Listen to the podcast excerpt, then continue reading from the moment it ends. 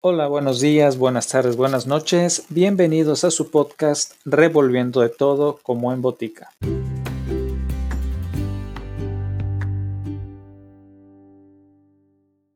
En esta ocasión, acompáñenme en el viaje conociendo los cuentos de hadas de los hermanos Jacob y Wilhelm Grimm, quienes fueron eruditos, filólogos e investigadores culturales, lexicógrafos y escritores alemanes que coleccionaron y publicaron juntos folclore y libros durante el siglo XIX.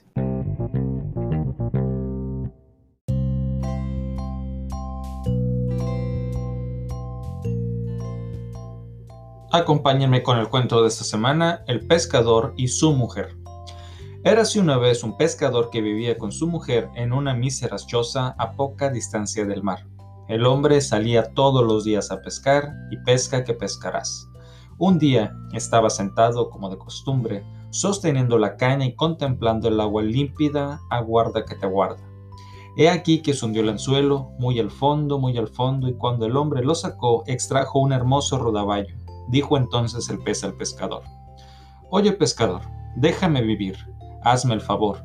En realidad yo no soy un rodaballo, sino un príncipe encantado. ¿Qué sacarás con matarme? Mi carne poco vale. Devuélveme al agua y deja que siga nadando.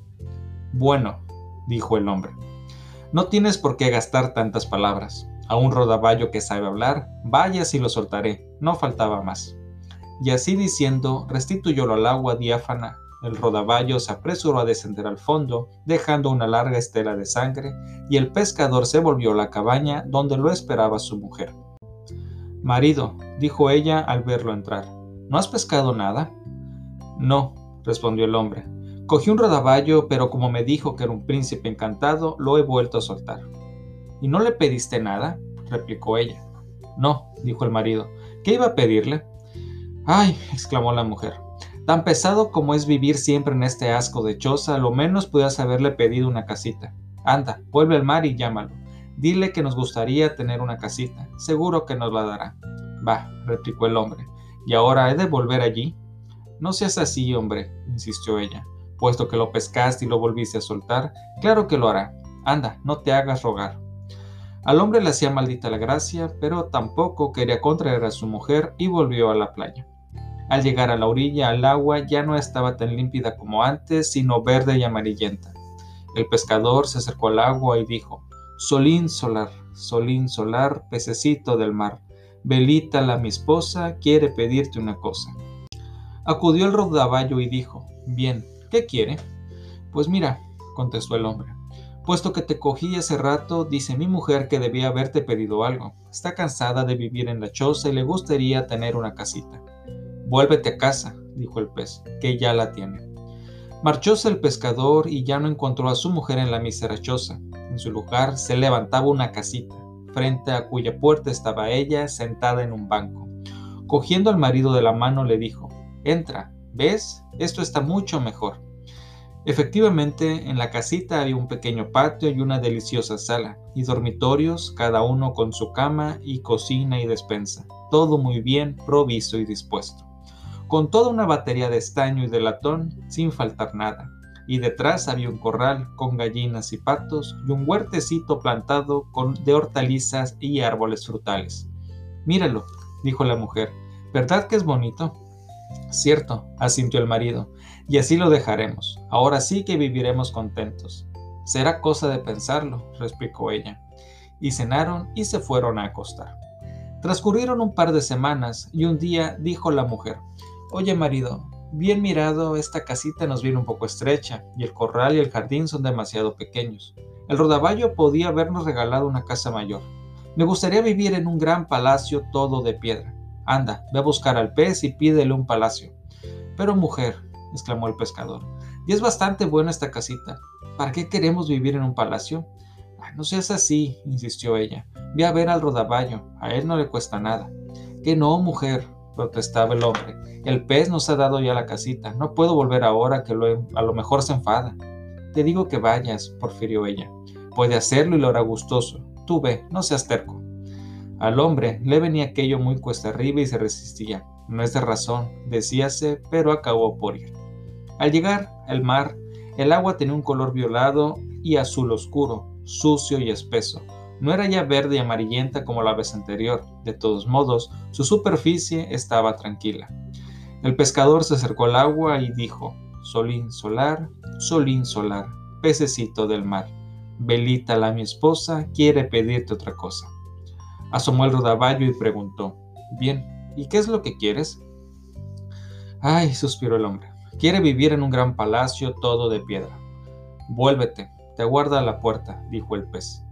Marchóse el hombre creyendo regresar a su casa, pero al llegar encontróse ante un gran palacio de piedra. Su mujer en lo alto de la escalinata se disponía a entrar en él.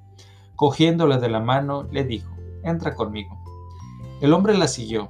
El palacio tiene un grandioso vestíbulo con todo el pavimento de mármol y una multitud de criados que se apresuraban a abrir las altas puertas y todas las paredes eran relucientes y estaban cubiertas de bellísimos tapices, y en las salas había sillas y mesas de oro puro con espléndidas arañas de cristal colgando del techo, y el piso de todos los dormitorios y aposentos estaba cubierto de ricas alfombras.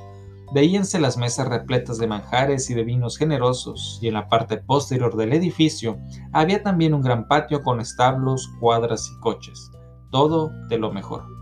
Tampoco faltaba un espaciosísimo y soberbio jardín lleno de las más bellas flores y árboles frutales, y un grandioso parque, lo menos de media milla de longitud, poblado de corzos, ciervos, liebres y cuanto se pudiese desear. ¿Qué? exclamó la mujer. ¿No lo encuentras hermoso? Sí, asintió el marido, y así habrá de quedar. Viviremos en este bello palacio contentos y satisfechos. Eso ya lo veremos, replicó la mujer. Lo consultaremos con la almohada y se fueron a dormir. A la mañana siguiente, la esposa se despertó la primera. Acababa de nacer el día y desde la cama se dominaba un panorama hermosísimo. Estiróse el hombre y desperezóse y ella, dándole con el codo a un costado, le dijo, Levántate y asómate a la ventana. ¿Qué te parece? ¿No crees que podríamos ser reyes de todas estas tierras? Anda, ve a tu rodaballo y dile que queremos ser reyes. Va, mujer, ¿para qué queremos ser reyes? A mí no me apetece. Bueno, replicó ella. Pues si tú no quieres, yo sí. Ve a buscar el rodaballo y dile que quiero ser rey. Pero, mujer mía, ¿por qué te ha dado horas por ser rey? Yo eso no se lo puedo decir. ¿Y por qué no? Enfurruñóse la antigua pescadora. Vas a ir inmediatamente. Quiero ser rey. Marchóse el hombre cabizbajo, aturdido ante la pretensión de su esposa. No es de razón, pensaba. Se resistía, pero con todo fue. Al llegar ante el mar, este era de un color gris negruzco y el agua borboteaba y olía podrido.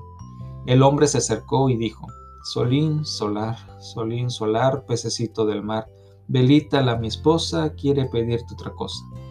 Bien, ¿qué quiere pues? preguntó el rodaballo. Ay, respondió el hombre, ahora quiere ser rey. Márchate, ya lo es, dijo el rodaballo. Alejóse el hombre y cuando llegó al palacio, éste se había vuelto mucho mayor con una alta torre magníficamente ornamentada. Ante la puerta había centinelas y muchos soldados con tambores y trompetas. Entró en el edificio y vio que todo era de mármol y oro puro, con tapices de terciopelo adornados con grandes borlas de oro. Abriéronse las puertas de la sala. Toda la corte estaba allí reunida y su mujer, sentada en un elevado trono de oro y diamantes, con una gran corona de oro en la cabeza y sosteniendo en la mano un cetro de oro puro y piedras preciosas. A ambos lados del trono alineábanse seis damas de honor, cada una de ellas una cabeza más baja que la anterior.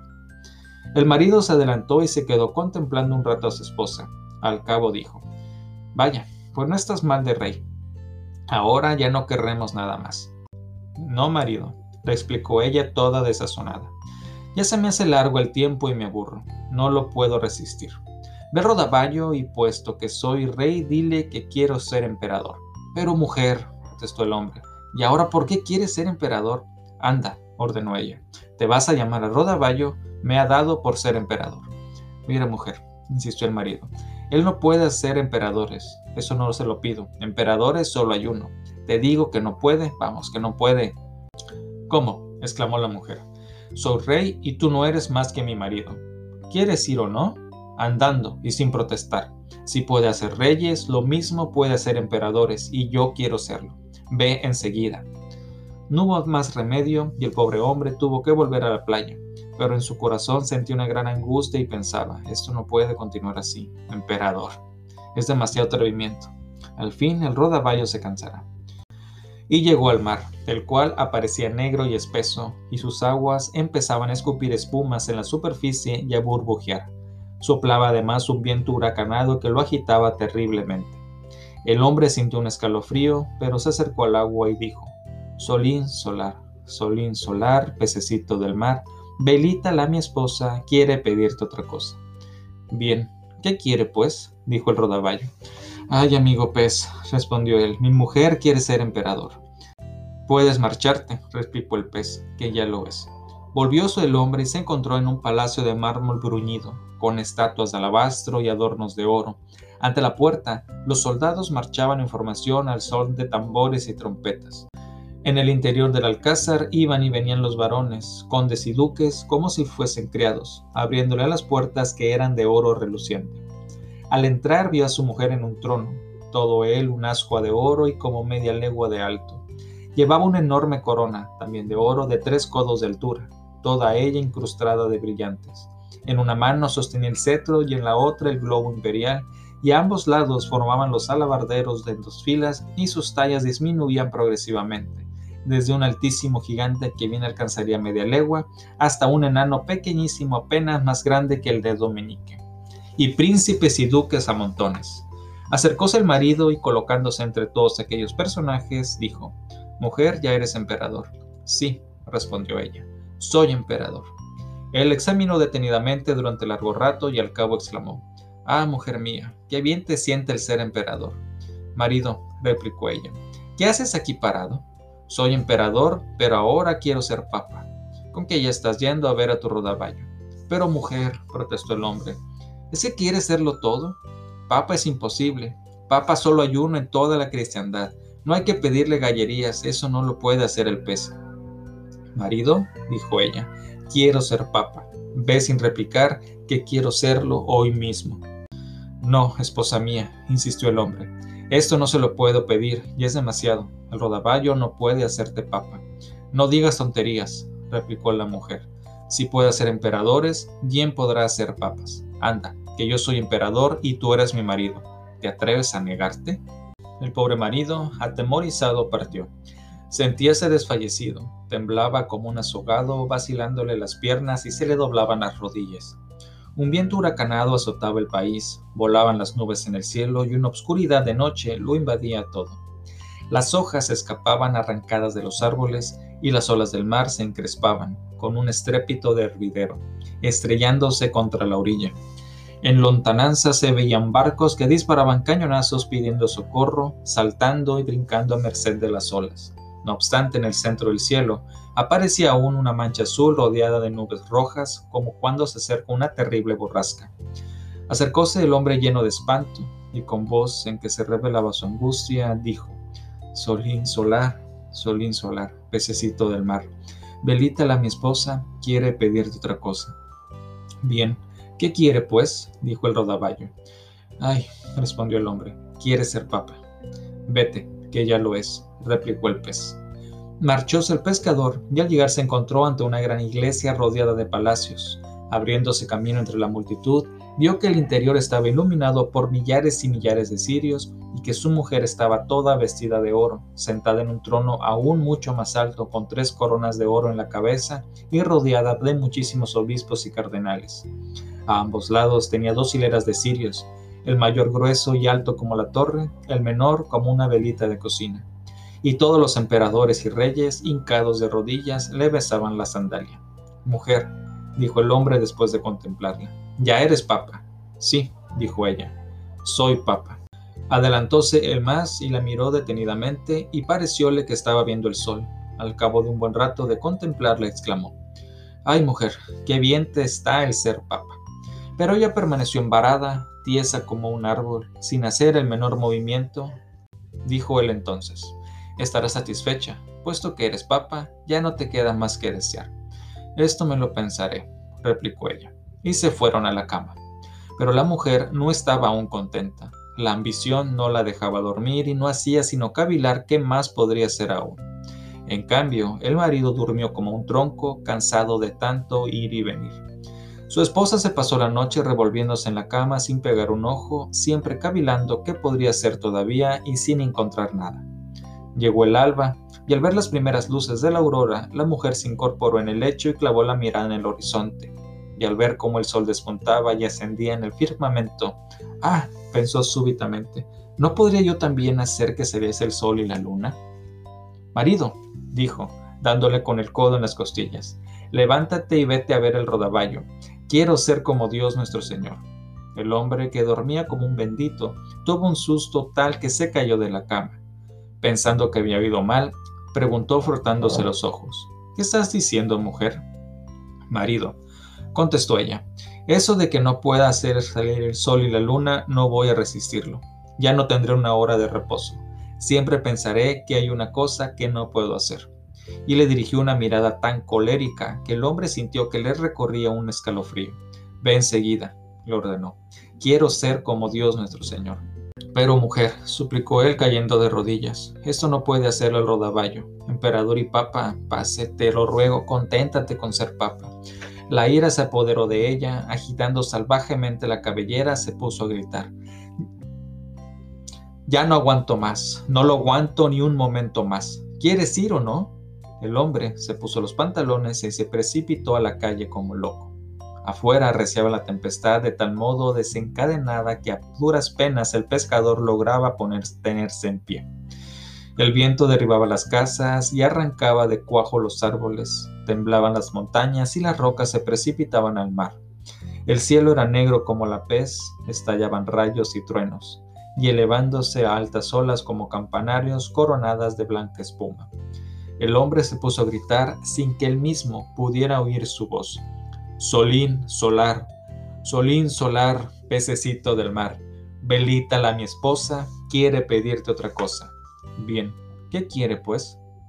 Ay, exclamó él, quiere ser como Dios nuestro Señor. Vete ya, la encontrarás en la choza. Y allí sigue todavía.